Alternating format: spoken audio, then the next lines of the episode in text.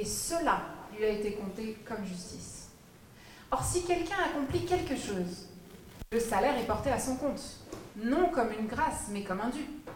Par contre, si quelqu'un ne fait rien, mais croit en celui qui déclare juste l'impie, sa foi lui est comptée comme justice.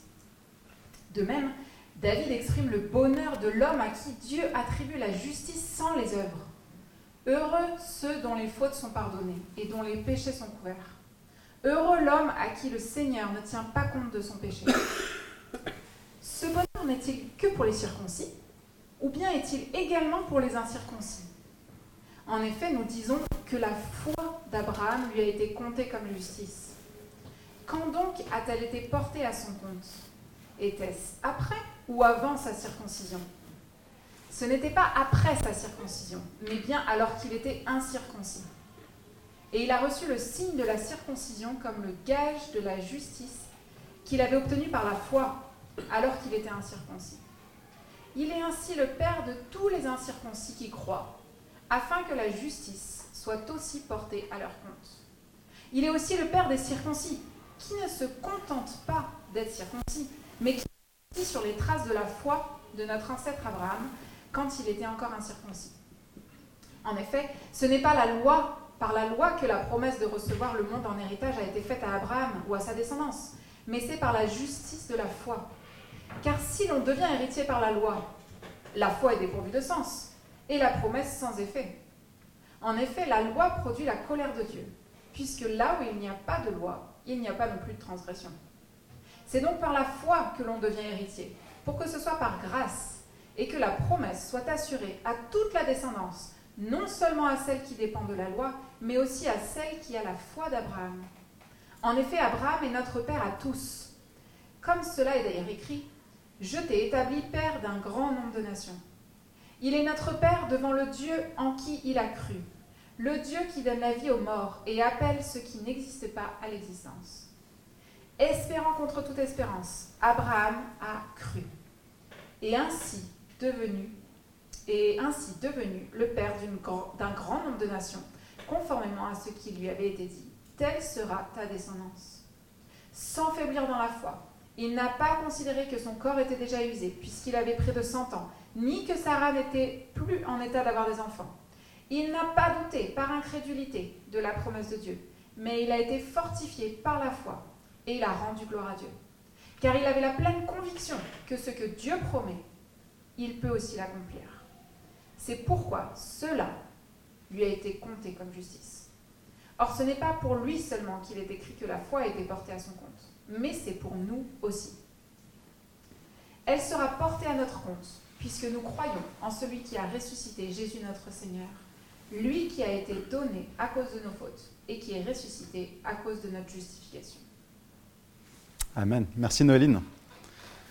Et euh, j'ai demandé à ce que le, texte soit lu euh, au début du message euh, cette semaine pour bien mettre l'accent sur le texte. Je me suis dit que si je l'incluais dans le corpus de mon message, ça se perdrait en cours de route. Et c'est vraiment depuis ce texte que je veux prêcher cet après-midi, comme on cherche à toujours faire à, Fireplace. Et puis, donc, merci. Et vous savez quoi déjà ben, Bienvenue. Hein, si je ne vous ai pas dit bonjour aujourd'hui, hein, je me suis lancé direct dans mon message sans être sympa avant. Donc bonjour, hein, si je ne vous ai pas dit bonjour. et, donc je voulais commencer mon message en, en disant que euh, bah, en fait, à la fin de mon message la semaine dernière, il y a des gens qui sont venus me voir et qui m'ont dit Mais Nathan, c'était un super message, mais, hmm, mais quand même, quoi. Si vous étiez là, j'ai prêché sur le fait que nous sommes sauvés sur la base de la grâce seule de Dieu et sur la justice de Dieu qui nous est donnée indépendamment de la loi. Et donc des gens m'ont dit, mais, peut-être que si on va juste trop loin là-dedans, mais il y a des chrétiens qui vont déraper, qui vont se mettre à, à faire n'importe quoi. Et, je suis rentré à la maison et j'ai dit à Rebecca, Yes J'ai réussi à tellement bien prêcher la grâce que certaines personnes ont pensé que ça pouvait être dangereux. Si on n'en arrive pas à ce point-là, on n'a pas assez prêché la grâce.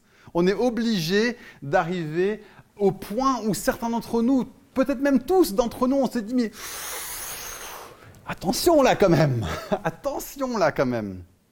Et jusqu'à ce qu'on arrive à ce point-là, peut-être qu'on n'a pas suffisamment prêché le scandale de la grâce de Dieu. Et, ce que je voulais dire en introduction à ce message, c'est que pendant cette série, on ne va pas arrêter de se déséquilibrer d'une semaine sur l'autre pour arriver en fin de compte à un équilibre qui est profond et qui est merveilleux et qui est rempli de la vie de Dieu. Parce qu'en soi, ce que David avait prêché deux semaines au préalable sur Romains 1 et 2, c'était déséquilibré lorsqu'on nous disait vous êtes, nous sommes des pécheurs. Il fallait le rééquilibrer en disant que maintenant en Jésus, notre nouvelle identité, c'est que nous ne sommes pas pécheurs parce qu'en Jésus, on a changé de statut. Mais il fallait que David prêche la totalité de notre péché. Il fallait qu'il prêche la gravité de la situation de notre nature initiale. Et s'il n'avait pas déséquilibré de cette façon-là son premier message, la puissance et la beauté de la grâce de Dieu n'auraient pas brillé comme elle brille lorsqu'on en vient à prêcher réellement la grâce de Dieu. Le message de la semaine dernière n'aurait pas eu toute sa puissance si David n'avait pas prêché de façon un petit peu déséquilibrée la semaine dernière. Et mon message de, cette, de la, semaine dernière était un petit peu déséquilibré dans l'autre sens. Et donc cette semaine, on va revenir dans un autre sens et on va à nouveau équilibrer ça. On va équilibrer Romains 3 des versets 21 à 31 avec ce qu'on a vu dans Romains 4. En fait, la, réalité de la grâce de Dieu, pour vraiment la saisir, pour vraiment que ça transperce notre nature qui est tellement contraire à la grâce de Dieu, il nous faut un outil de type particulier. C'est comme si on essayait, si, on, si on était constamment dans une sorte d'équilibre parfait à chaque fois, c'est comme si on essayait de couper une planche de bois avec un couteau de cuisine. Trop lisse. Ça ne fait pas le travail. Tu vas peut-être juste faire une petite entaille, mais tu ne vas pas percer totalement cette planche de bois. Il faut quelque chose qui travaille un petit peu en dents de scie. Hein. et avec ces dents de scie, on va pouvoir travailler cette planche de bois de nos cœurs. Et on va pouvoir transpercer les choses dans nos, dans, nos cœurs qui sont réfractaires, qui sont contraires par rapport à la, à la liberté totale de la grâce de Dieu. Il faut affirmer avec absoluité, tu es pécheur dans ta nature même. Il faut dire ça sans l'équilibrer avec la doctrine de la justification dans un premier temps. Sinon, la doctrine de la justification ne veut rien dire. Et puis, on a besoin de faire le revers de balancier de Romains 3, des versets 21 à 31, où on va dire que nous considérons que l'homme est déclaré juste par Dieu indépendamment de, des œuvres de la loi. Et donc, on doit dire que tu ne peux rien, que tu peux, pardon, ne rien faire. Rien. Et être sauvé. Tu peux ne rien faire et être accepté par Dieu, être appelé juste par Dieu, non coupable. Plus encore, tu peux ne rien faire et être appelé saint par Dieu, parfait parce que ton statut devant Dieu ne dépend pas de ce que tu fais, mais dépend de ce que Jésus a fait, et c'est ses œuvres à lui qui sont mises à ton compte. Et donc on doit aller loin dans ce sens-ci, et on doit l'affirmer entièrement. Et bien sûr, il faut le rééquilibrer. Il faut réussir à le dire sans le rééquilibrer aussi. Mais la semaine suivante, on va le rééquilibrer. Mais c'est important de savoir le dire sans le rééquilibrer. C'est comme, c'est important de savoir juste parler de, l'amour de Dieu et se réjouir de son amour, sans se sentir obligé de dire, oui, mais attention, parce qu'il est saint aussi. Mais bien sûr que Dieu est saint. Personne ne dit le contraire. Et qu'on doit pouvoir parler de la, de la sainte, rayonnante, puissante, pesante sainteté de Dieu, sans se sentir obligé de dire, oui, mais attention, il est amour aussi. Mais bien sûr qu'il est amour, personne n'a dit le contraire comme si c'était dangereux de juste parler de l'amour de Dieu, ou dangereux de juste parler de la sainteté de Dieu. Et, encore, je vous dis, euh, si parfois la semaine dernière vous avez dit attention, c'est un peu dangereux là, bah, vous avez ah, encore un petit peu rien vu. Il y a des choses que j'avais pensé dire la semaine dernière sur la, totalité du scandale de la grâce, que je me suis dit non, ça, ça c'est un tout petit peu trop loin. je, par sagesse pastorale, ça, genre ça, ce bout-là de la dent de scie, je ne peux pas le dire sans aussi le rééquilibrer. Et donc on va avoir des points pendant cette série où on va aller là, au niveau de la liberté des enfants de Dieu. Mais je garde ça pour les semaines où on va aussi le rééquilibrer avec cette partie-ci, de la grâce et de la liberté de Dieu. L'idée, c'est pas juste euh, de, rester à l'équilibre en faisant du surplace. Hein, comme scier, avec une, cette planche avec une dent de scie, on doit constamment garder une progression, on doit avancer dans la lettre aux Romains, on doit avancer dans ces vérités pour aller de plus en plus en plus en profondeur. Et c'est ce qu'on va faire. Et, par la grâce de Dieu, on arrivera à la fin de Romains 8 à un point où on se dira waouh, là on est vraiment dans un équilibre, mais un équilibre nouveau. C'est comme si la vie chrétienne sans la plénitude de la, compréhension et du vécu de la grâce de Dieu, c'est aussi un point d'équilibre. On peut vivre dans une sorte de légalisme et une sorte de moralisme et avoir une vie chrétienne équilibrée, mais une vie chrétienne équilibrée qui n'est pas marquée par la vie et par la joie et par la paix et par la liberté. En, soi, dans une certaine manière, le légalisme, ça marche. Mais ce qu'on doit faire, c'est qu'on doit aller au-delà de ça. Ce qu'on est appelé à faire, c'est d'aller au-delà de ça. Mais alors qu'on va, c'est comme si on est sur une, rive qui est là et puis on tient à l'équilibre dans un légalisme. Une vie qui marche, mais qui n'est pas marquée par la vie, et par la liberté, par la joie et par la paix. Et ce qu'on doit faire, c'est qu'on doit aller vers l'autre rive. Mais entre-temps, on doit faire ce numéro d'équilibriste qu'on fait dans cette série. Hein. un pas qui est là. Genre, oh, c'est dangereux. Et un autre pas qui est là. Oh, c'est dangereux. Mais vous, arrivez, vous allez voir qu'à la fin de Romains 8, on va arriver sur une autre rive où il y a un équilibre, où on tient, où on a pied, où on est stable. Parce que ce qui se passe, c'est que ce côté de la vie chrétienne, oui, c'est équilibré, mais c'est fade. Hein, c'est une sorte d'ersatz de la vie chrétienne. Si, vous ne voyez pas ce que c'est qu'un ersatz, l'ersatz, c'est comme la margarine pour le beurre de micelle.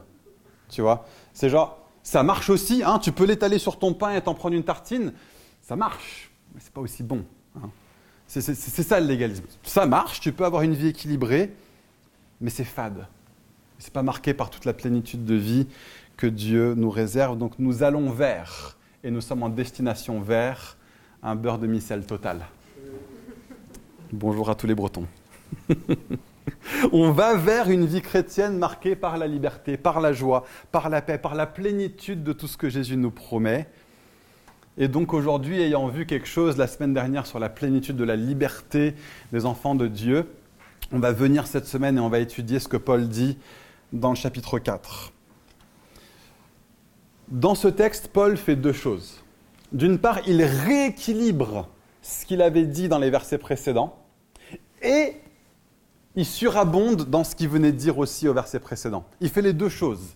Il va dire, je ne démords pas, hein, je persiste et signe, et en même temps, je vous aide à comprendre l'équilibre. Et il le fait en répondant à la question qu'il avait posée à la toute fin du chapitre 3. La question était celle-ci, Romains 3, verset 31. Cela signifie-t-il donc que, par l'intermédiaire de la foi, nous annulions la loi? Au contraire, nous confirmons la loi. Nous confirmons la loi. Et cette question est une question super importante. Est-ce que la doctrine de la grâce de Dieu annule la loi. Est-ce que la loi n'a rien à voir maintenant? Est-ce que l'Ancien Testament, on l'annule complètement? Est-ce qu'on va ignorer ce que Dieu veut que nous fassions? Est-ce qu'on va juste faire ce qui nous chante? Est-ce que c'est ça la, vie chrétienne? Bah, C'est une question qu'on va regarder au cours des prochaines semaines, mais on va commencer à le voir cette semaine, alors qu'on aborde avec de plus en plus de profondeur l'extravagante grâce de Dieu et comment ça change nos vies. Et donc ce texte, comme je vous l'ai dit, c'est un, début de réponse à cette question. Hein? Est-ce qu'on annule la loi si on prêche la grâce? Et c'est vrai que de prime abord, si vous vous souvenez, c'est peut-être que vous l'avez devant vous, le, texte que Noéline nous a lu, on va se poser la question, mais comment est-ce que ce texte est une réponse à cette question? Et donc il va falloir qu'on creuse hein, et qu'on se demande pourquoi est-ce que ce passage sur la foi d'Abraham est une réponse à la question de savoir si on annule la loi. Alors que Paul vient de dire non, on confirme la loi. Et ce texte sur Abraham explique en quoi la loi de la foi, ce que Paul va appeler la, loi de la foi plus tard, ou le fait de marcher par la foi, d'être sous la grâce et pas sous la loi, est en fait un moyen de confirmer la loi plutôt que de l'annuler. J'ai lu récemment un article d'un gars qui s'appelle Maxime Georgel, qui disait que si un passage biblique semble passer du coq à l'âne, c'est qu'on n'a pas encore pris le temps de comprendre la logique du texte. Et, donc aujourd'hui, moi quand je lis ce texte de prime abord, hein, je commence ma préparation de message, je vois que Paul vient de poser une question au verset 31 du chapitre 3, puis se met à parler d'Abraham au chapitre 4. Je me dis, mais il passe du coq à l'âne. Et je me dis, ok, c'est pas Paul qui passe du coq à l'âne, c'est juste moi qui n'ai pas encore compris sa logique. Et donc il va falloir qu'on prenne du temps pour creuser le texte, pour voir comment ce que Paul dit dans Romains 4 est une confirmation, enfin montre que la justification par la foi n'est pas une annulation de la loi, mais une confirmation de la loi. Donc on va juste résumer le chapitre. Des versets 1 à 5, Abraham, euh, Paul nous dit que Abraham est un exemple parfait du fait que le salut est bien par la foi et pas par les œuvres. Il nous présente Abraham. Verset 6 jusqu'au début du verset 9, il va nous dire d'ailleurs, le roi David confirme aussi ce principe. Et puis le verset 9b, Paul dit, bah, revenons maintenant à Abraham, parce que donc Abraham illustre très bien ce principe. Puis les versets 10 à 12, Paul va dire, regardez, Abraham a été déclaré juste avant de se faire circoncire. Ce n'est donc pas par la loi qu'il pouvait être déclaré juste. Et tous ceux qui viennent après Abraham, c'est la même chose. Ils ne sont pas déclarés juste par la loi, ils sont déclarés justes en vertu de leur foi. Des versets 13 à 14, Paul va dire les, les promesses faites à Abraham, elles aussi, vont toutes lui être données en vertu non pas de la loi, non pas de son obéissance par la circoncision, mais en vertu de sa foi. Et verset 15, il va dire ceci, et pour moi ce verset est le point central de son argumentaire. Tout ça, ça confirme bien que la loi a un but précis, c'est-à-dire révéler la colère de Dieu et nous montrer notre péché. En fait, c'est ce que Paul avait argumenté au chapitre précédent. La loi a un but précis, et ce but précis est de révéler la colère de Dieu.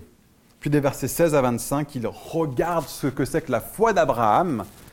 Il va dire que Abraham est le père de tous ceux qui avaient la foi et pas le père de tous ceux qui étaient circoncis. C'est ça le truc qui est important chez Abraham. Et sa foi était une foi avec un certain contenu. Il va nous expliquer ce que c'est que la vraie foi biblique, la vraie foi qui sauve. Et donc on va juste expliquer un petit peu pendant quelques instants comment ce que Paul vient de dire répond à sa question. Et puis, on va aller au fond de notre message et on va parler de la foi. De qu'est-ce que c'est que vraiment une vision biblique de la foi. Et alors qu'on fait ça, je pense que vous allez commencer à voir l'équilibre par rapport à ce qu'on a dit la semaine dernière. Que la vraie foi biblique n'est pas quelque chose qui nous conduit dans un déséquilibre où on fait tout ce qu'on veut. Au contraire, ça nous conduit dans un nouveau mode de fonctionnement qui nous conduit à vivre selon Dieu. Donc voici comment ce que Paul va dire est la réponse à sa question sur la loi. Hein. il a demandé, est-ce qu'on annule la loi si on prêche la justification par la foi? Non. En fait, on confirme la loi, c'est ce qu'il vient de dire. On dit que la loi a un certain but, et puis il s'adresse aux judaïsants dans l'Église, à ceux qui, aux, gens dans l'Église qui avaient un mode de fonctionnement légaliste, et il leur dit Vous, vous dites que le but de la loi, c'est de nous justifier c'est de nous rendre justes devant Dieu. Mais regardez-vous vous-même. Vous désobéissez encore à la loi et vous restez condamnés, vous qui êtes sous la loi. Donc le rôle justificateur de la loi, il a bon dos. C'est quelque chose qui ne marche pas et ça ne marchera jamais. Tu demandes à une fusée, pour reprendre l'exemple de la semaine dernière, tu demandes à une fusée de la NASA que tu es incapable de conduire, de t'emmener à la Lune. Elle n'est pas là pour ça. Elle n'est pas là pour t'emmener toi à la Lune. Pourquoi cette fusée de la NASA? Parce que tu n'es pas Thomas Pesquet. Tout simplement. Tu n'es pas Thomas Pesquet. Ce n'est pas le bon type de fusée pour toi. Tu cherches à faire jouer à la loi un rôle pour lequel il n'est pas conçu. Il n'y a que Jésus qui peut obéir pleinement à la loi. Lui, c'est Thomas Pesquet. C'est lui. Lui, sait prendre cette fusée de la loi et l'emmener jusqu'à la lune. Nous ne serons jamais Thomas Pesquet. Donc, vous, les légalistes, les judaïsants, vous cherchez à dire que le rôle de la loi, c'est de nous permettre d'être déclarés justes devant Dieu sur la base des œuvres de la loi. Mais moi, je vais vous prouver que ce n'est pas ça le but de la loi. Moi, je vais vous prouver que le but de la loi, c'est de vous montrer que vous êtes pécheur. Et ça fonde le fait que Dieu est en colère contre le péché. Point. Voilà à quoi sert la loi. Et la preuve de ça, c'est que Abraham a été déclaré juste avant même que la loi n'avait été donnée. Avant même la circoncision, avant tout ça, avant que la loi n'ait été donnée, Abraham avait déjà été déclaré juste. forcément, le fait d'être déclaré juste ne peut pas être grâce à la loi. La loi n'est tout simplement pas là pour ça. Donc clairement, le but de la loi n'est pas de nous rendre justes. Et donc il dit aux judaïsants, c'est vous qui annulez la loi en cherchant à en faire un outil par lequel nous pouvons être vus comme justes devant Dieu. Et c'est nous, les chrétiens authentiques, les chrétiens qui avons, euh, les chrétiens de la théologie de Paul, qui confirmons le vrai rôle de la loi, c'est-à-dire, ce rôle, c'est quoi? C'est de nous conduire à Jésus, en nous rendant conscients de notre péché et en nous rendant conscients de la sainteté de Dieu. Et c'est ça le seul rôle de la loi. Voilà ce que Paul est en train d'argumenter. Et voilà comment Romains 4 est une réponse à Romains 3. Voilà comment Romains 4 prouve Romains 3. Il est en train de prouver que c'est impossible que la loi ait un rôle justificateur. Et donc parce que la, la loi ne peut pas avoir un rôle justificateur, c'est obligé que nous soyons justifiés autrement que par la loi. Donc on n'annule pas la loi. Au contraire, c'est nous qui avons la bonne interprétation de la loi. Voilà ce que Paul est en train de dire ici. Et donc alors qu'on a vu et qu'on a confirmé encore et encore et encore dans ces chapitres que le salut est par la grâce seul et pas par les œuvres, et que le salut est par la foi seul et pas par les œuvres, et que le, salut est en Jésus seul et pas dans les œuvres de la loi, bah, il faut qu'on prenne un petit peu de temps pour définir qu'est-ce que c'est que la foi. Qu'est-ce que c'est que la foi? Parce que si c'est la foi qui nous sauve, et qu'on comprend mal ce que c'est que la foi, alors on peut être en train de chercher à bien vivre bibliquement et quand même se planter et quand même aller dans le mur. il nous faut cette semaine, grâce à ce texte, comprendre qu'est-ce que c'est que la foi biblique. Qu'est-ce que c'est que la foi qui nous sauve? Et donc il y a trois choses depuis ce texte que j'aimerais faire ressortir qui vont nous montrer qu'est-ce que c'est que la foi bibliquement.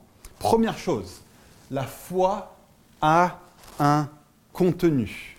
La foi a un contenu. Et on va regarder ensemble, depuis ce texte, quel est le contenu de la vraie foi qui sauve, de ce que Dieu nous demande de croire. Deuxième chose, la foi n'est pas seulement un, un, assentiment intellectuel. La vraie foi, la foi qui sauve, elle est active. Et troisième chose, la foi dans la Bible, c'est un serment d'allégeance totale à un seigneur et à un roi. Donc première chose, la foi a un contenu. La foi a un contenu. D'où est-ce que je tire ça? D'abord le verset 17. Hein Abraham n'a pas juste été d'accord avec une sorte de sentiment général que Dieu existe et qu'il est plus ou moins gentil. Abraham a cru bien plus que ça.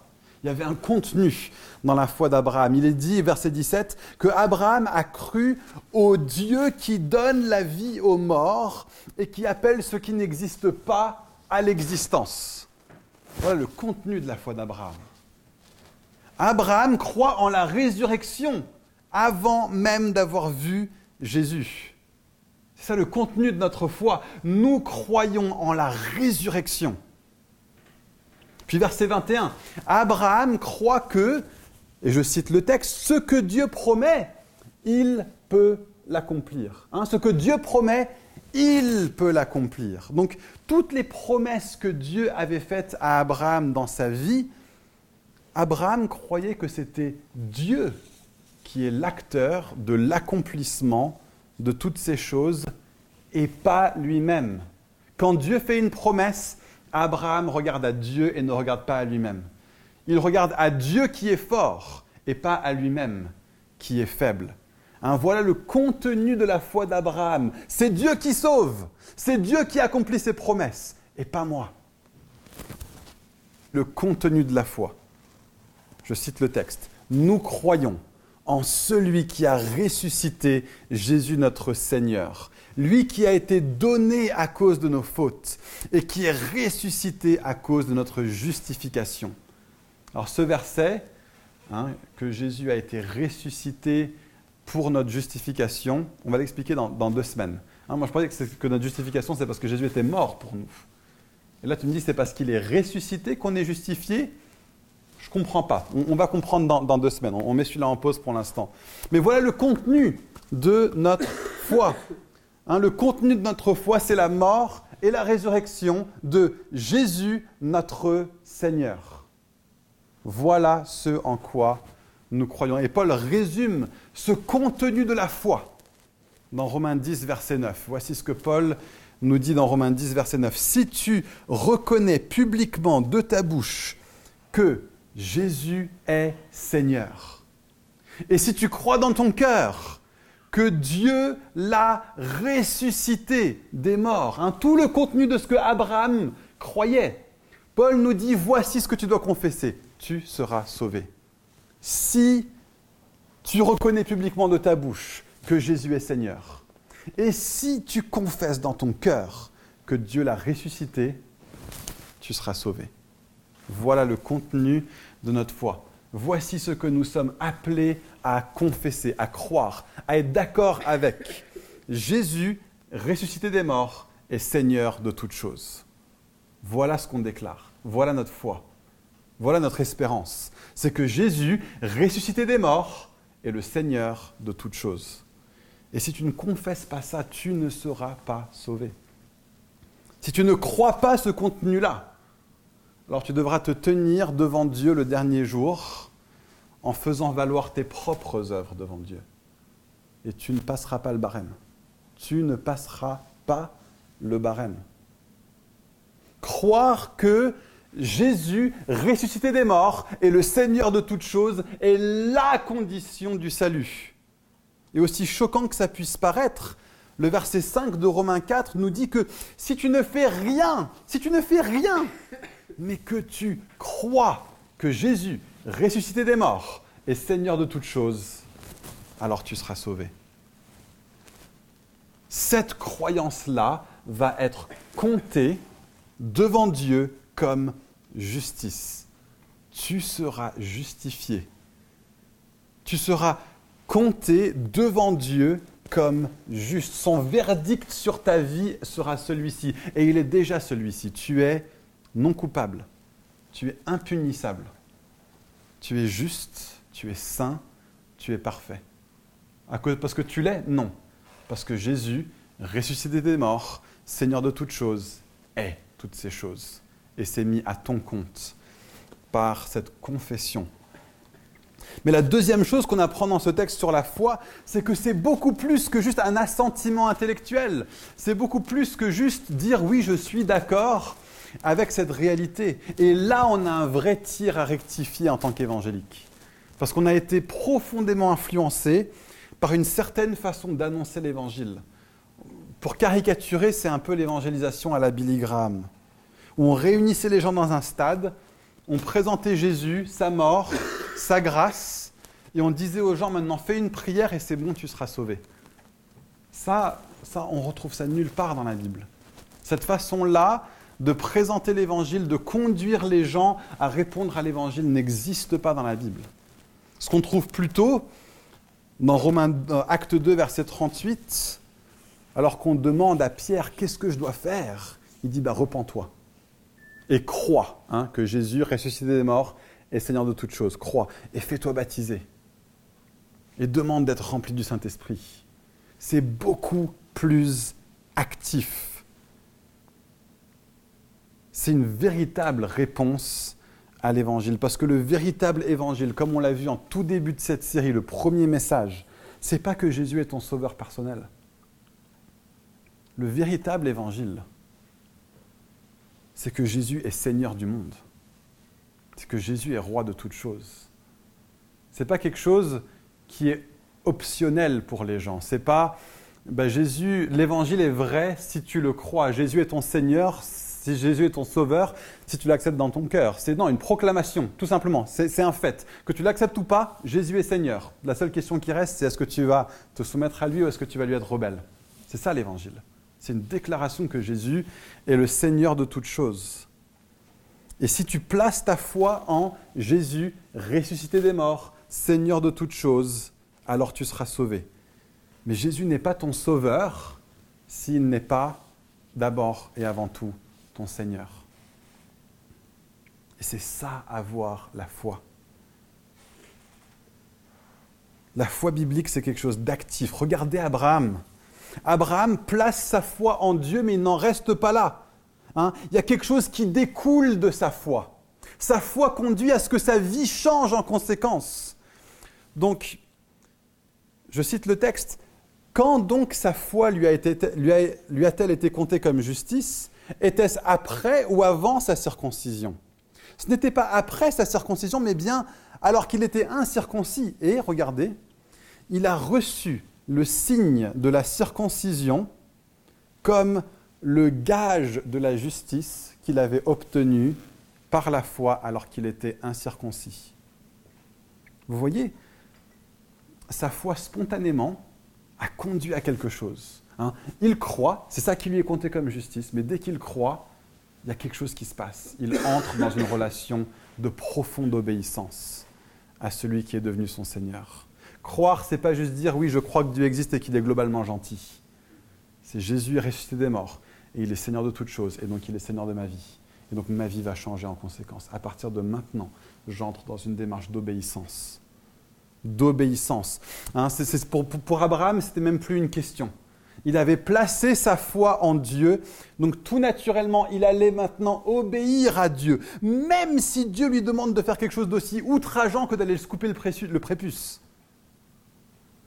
Waouh, c'est ça de l'obéissance, quoi. Vous vous rendez compte? Et la circoncision, c'est pas rien. Le gars, il est, adulte. Et il, place sa foi en Dieu et Dieu lui dit maintenant, ok, ok, est-ce que ta foi en moi, je suis ton Seigneur, tu vas m'obéir, va te faire circoncire.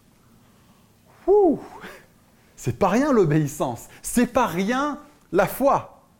C'est pas seulement de dire je suis d'accord avec l'affirmation que Jésus est Seigneur de toutes choses, c'est que maintenant ma vie va changer en conséquence. Une foi qui ne conduit pas à un changement de vie, une foi qui ne conduit pas à de l'obéissance radicale n'est pas une foi assez forte pour sauver. Alors gloire à Dieu, merci Seigneur. Nous ne sommes plus à l'ère de la circoncision. Tout ça a été récapitulé et accompli en Jésus à la croix. Alléluia. Pas seulement pour la circoncision, mais pour tellement d'autres choses. Mais la foi biblique est une foi qui conduit à l'action. Si elle ne conduit pas à l'action, si elle ne conduit pas à l'obéissance, ce n'est pas une foi biblique. C'est la différence entre savoir que théoriquement, il y a peut-être de l'eau dans du robinet et dire oui, je, connais tout ce, que, tout ce qu'il y a à savoir pour expliquer comment ça se fait que de l'eau devrait pouvoir couler d'un robinet. La différence entre ça et dire j'ai soif, je vois ce robinet là-bas, je vais aller vers et je sais qu'il y a de l'eau dedans si je tourne ce robinet. C'est ça la foi biblique. C'est croire quelque chose suffisamment pour que ça ait une différence dans notre vie, pour que ça fasse une différence dans notre vie. Nous sommes appelés à croire que Jésus est Seigneur et que Dieu l'a ressuscité des morts avec un, un tel degré de croyance que ça va faire une profonde différence dans notre façon de vivre. On va être des personnes qui agissent différemment à cause de cette foi. Pas parce que c'est comme ça qu'on va être déclaré juste devant Dieu. Ça, c'est déjà gagné. Ça, c'est déjà acté. tu es en permanence dans une situation de profonde acceptation de la part du Père. Il t'accepte sur la base du Fils et de ce que lui a fait, pas sur la base de tes œuvres, mais parce que tu crois que Jésus ressuscité des morts est Seigneur sur toutes choses. Cette foi, cette croyance-là, pas juste un assentiment intellectuel, mais une croyance, une conviction profonde. Hein. C'est marqué dans ce texte. Abraham, pleinement convaincu, a agi d'une telle manière parce qu'il avait la foi. C'est une profonde conviction qui conduit à un changement de vie. C'est un autre mode de fonctionnement que le mode de fonctionnement de la loi, que le mode de fonctionnement du légaliste, mais c'est un mode de fonctionnement qui conduit à l'action et pas à la passivité. En fait, plus encore que le légalisme. On va le voir dans les semaines qui viennent. Hein, il y, a une vie d'obéissance qui vient comme une sorte de découlement naturel de la foi dans le fait que Jésus, ressuscité des morts, est Seigneur sur toute chose. Dans le légalisme, ça peut être motivé par la peur, ça peut être motivé par la culpabilité, mais dans le nouveau régime de la foi, c'est motivé par l'amour. C'est motivé par l'amour. Il a tout fait pour moi. Comment est-ce que ma vie ne serait pas totalement différente en retour? Et ça, ça change tout. Une, église, une communauté où les uns et les autres, ne sommes pas motivés par la peur, pas motivés par la culpabilité, par la culpabilité mais profondément motivés par l'amour, parce que notre cœur a changé, ça, c'est une église qui change le monde. Ça, c'est une vie chrétienne qui fait une vraie différence. Je ne suis pas motivé par la culpabilité. Je suis motivé par l'amour de Dieu en qui j'ai placé ma foi profondément. Et donc la, troisième chose qu'on va voir dans ce texte, c'est que la foi, c'est un serment d'allégeance à un Seigneur, plutôt que juste un truc où je vais cocher une case au niveau de mes convictions. Et là, on arrive vraiment sur la vision de la foi qui sauve par rapport à la foi qui ne sauve pas. La foi qui sauve, c'est pas juste croire que. La foi qui sauve, c'est croire en. C'est mettre tout notre poids sur Jésus. C'est dire je dépends entièrement de toi. Mais il y a un truc qui est important qu'on comprenne, c'est que dans nos traductions françaises, en fait dans la langue française en général, et dans beaucoup de langues, surtout les langues occidentales, nous on fait la distinction dans notre langue entre la foi et la fidélité. Vous voyez, euh, le mot foi en grec, ça se dit pistis. Et le mot fidélité en grec, ça se dit pistis. C'est un seul mot. C'est la même chose. Mais nous, on fait la distinction. Oui, je crois que, et oh, j'agis de, de, façon profondément fidèle envers. Il n'y a pas de distinction comme ça dans le grec. Pareil pour le verbe croire et le verbe être fidèle envers. Nous, on fait la différence entre ces deux choses. Le Nouveau Testament ne fait pas la différence entre ces deux choses. Le verbe pisteo, ça veut dire avoir foi en, et ça veut dire être fidèle envers on ne fait pas cette distinction dans le monde biblique. La Bible ne connaît aucune distinction entre, un, l'assentiment intellectuel à un contenu, Jésus, ressuscité des morts et Seigneur de, de toutes choses, entre, deux, le fait d'agir conformément à cette, confession, que cette confession change ma façon de vivre, et trois, le fait donc de jurer totale allégeance, loyauté entière à ce Seigneur. Et c'est ça la foi qui sauve. C'est ça la foi qui sauve. C'est dire, j'arrête d'essayer de me sauver par moi-même. Parce que je me rends compte que je suis insuffisant. Je suis insuffisant. Et donc je change de mode de fonctionnement. Je passe de, l'activisme à une vie de profonde reconnaissance envers Dieu. Hein, je n'agis pas par la culpabilité, j'agis à cause de l'amour. Donc je passe de l'activisme à la reconnaissance. Je passe de l'autosuffisance à la dépendance totale à Dieu. Je passe des œuvres mortes, des œuvres extérieures, du fait de laver l'extérieur de la coupe, comme on l'a vu la semaine dernière, à une dévotion d'obéissance totale au roi de qui je suis devenu le sujet. C'est ça l'obéissance biblique. C'est ça la foi biblique. C'est ça le message de Romains. C'est un message dans lequel je deviens rien. Je meurs à moi-même et où Jésus devient tout. C'est un message qui va me positionner dans une posture d'humilité totale face à Dieu. Hein, on, on peut tellement venir à Dieu en prétendant pouvoir tenir sur nos deux pattes. Et Dieu nous dit, mais tu n'es pas assez bon pour ça. Hein, le, message de, l'Évangile, ce n'est pas un message qui nous libère comme une sorte de, discours de pensée positive comme du Tony Robbins ou du Brené Brown, si ces noms-là vous disent quelque chose. Le, le message de l'Évangile, c'est un message qui te libère en te mettant devant ton incapacité totale et en présentant la capacité et la puissance ultime de Jésus. Et je vous promets que c'est tellement plus libérateur que tous les messages de développement personnel qu'on entend, les messages d'autosuggestion, de pensée positive. Le, christianisme, ce n'est pas du développement personnel. En tout cas, pas celui que nous propose le monde séculier. C'est le message qui te dit de mourir pour que Jésus devienne tout. C'est ça la foi qui sauve. Meurs à toi-même. Prends ta croix et suis Jésus. Mets-toi à la suite de Jésus. Et je vous garantis que c'est totalement libérateur. C'est totalement libérateur. C'est l'inverse de tout ce qu'on te dit de faire pour que tu puisses trouver la paix intérieure dans les spiritualités orientales, dans les nouvelles méthodes de pleine conscience ou je ne sais quoi d'autre. C'est un message de mort à soi-même et de vie avec Dieu en Christ. Hein, la, la foi biblique, la foi qui sauve, c'est de confesser que tu ne peux rien faire par toi-même plutôt que de confesser que tu es suffisant.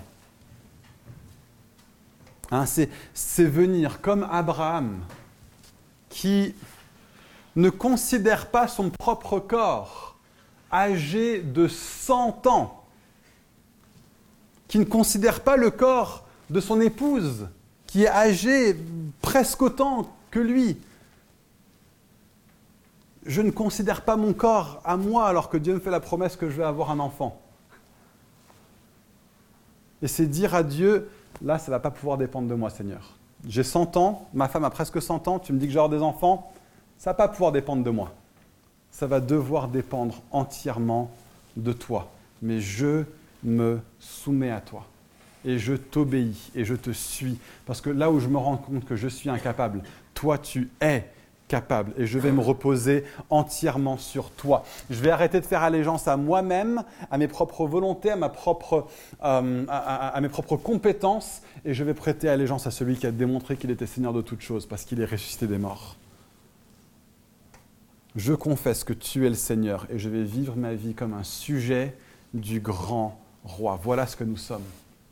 Ce rassemblement, cet après-midi, c'est un rassemblement d'hommes et de femmes qui confessent que nous sommes rien d'autre que des sujets du grand roi Jésus, à qui nous devons joyeusement obéissance totale, parce que lui nous a donné tout ce dont nous avons besoin.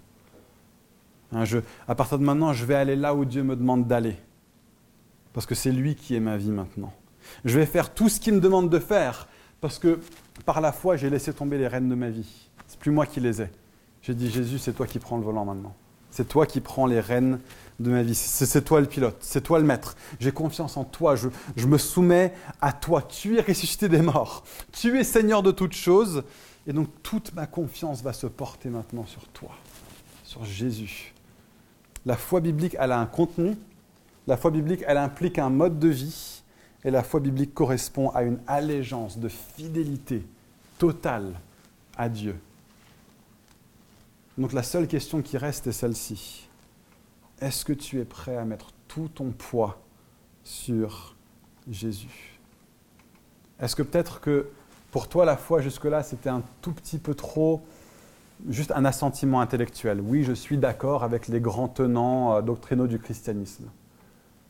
Est-ce que tu es allé au point de te dire non, ça, j'ai tellement une pleine conviction que ma vie va être différente en conséquence Est-ce que cette différence de vie est tellement profonde qu'on pourrait comparer ça à une allégeance totale vouée à Jésus? Ou s'il te demande quelque chose, c'est genre oui Seigneur, c'est toi le maître de ma vie.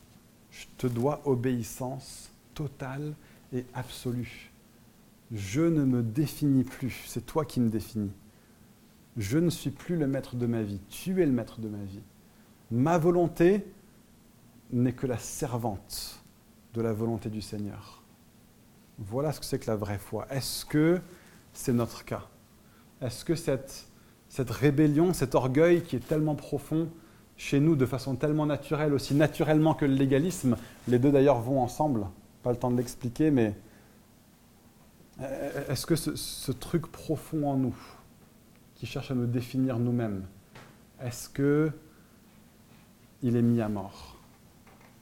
Est-ce qu'on a dit je laisse tout le reste et je vais suivre Jésus? Tout ce que Jésus me demande de laisser derrière, je vais le faire. Et j'ai confiance que avec lui, je vais avoir tout parce que j'ai lui. Et en plus de ça, en plus de ça, Jésus me promet dans cette vie et dans la suivante des mères et des pères et des maisons et des terres. Dans cette vie et dans la suivante, la vie éternelle. Est-ce que j'ai confiance en Jésus? Et donc ce qu'on va faire pour répondre à ce message, c'est qu'on va prendre un dernier chant et euh, on va chanter le credo qui dit oui, je crois en Dieu notre Père. Oui, je crois en Christ son Fils. Oui, je crois en son Saint-Esprit. Et oui, je crois en la résurrection, que nous vivrons à jamais. Car oui, je crois dans le nom de Jésus. Ce que je vais vous inviter à faire, c'est peut-être de, commencer assis pour le premier couplet du chant. Juste laisser le groupe de louanges le chanter, qu'on puisse le méditer, qu'on puisse se positionner. Et comme un peuple qui se lève devant son roi pour lui prêter à nouveau allégeance, j'aimerais vraiment que cet après-midi ce soit comme une sorte de renouvellement, une sorte de cérémonie de renouvellement d'allégeance comme le peuple qui venait parfois, qui se rassemblait devant le roi et qui disait une fois de plus, oui, je te prête allégeance. Je te suis entièrement acquis. Tu es mon Seigneur et je vais te suivre. Vous savez, la dernière partie de ce chant, euh, il dit simplement, oui, je crois en lui. Oui, je crois qu'il est vivant. Oui, je crois que Jésus est Seigneur. Ce qu'on va chanter ensemble, c'est que Christ, ressuscité des morts, est Seigneur de toutes choses. Et ça va être un serment d'allégeance ensemble.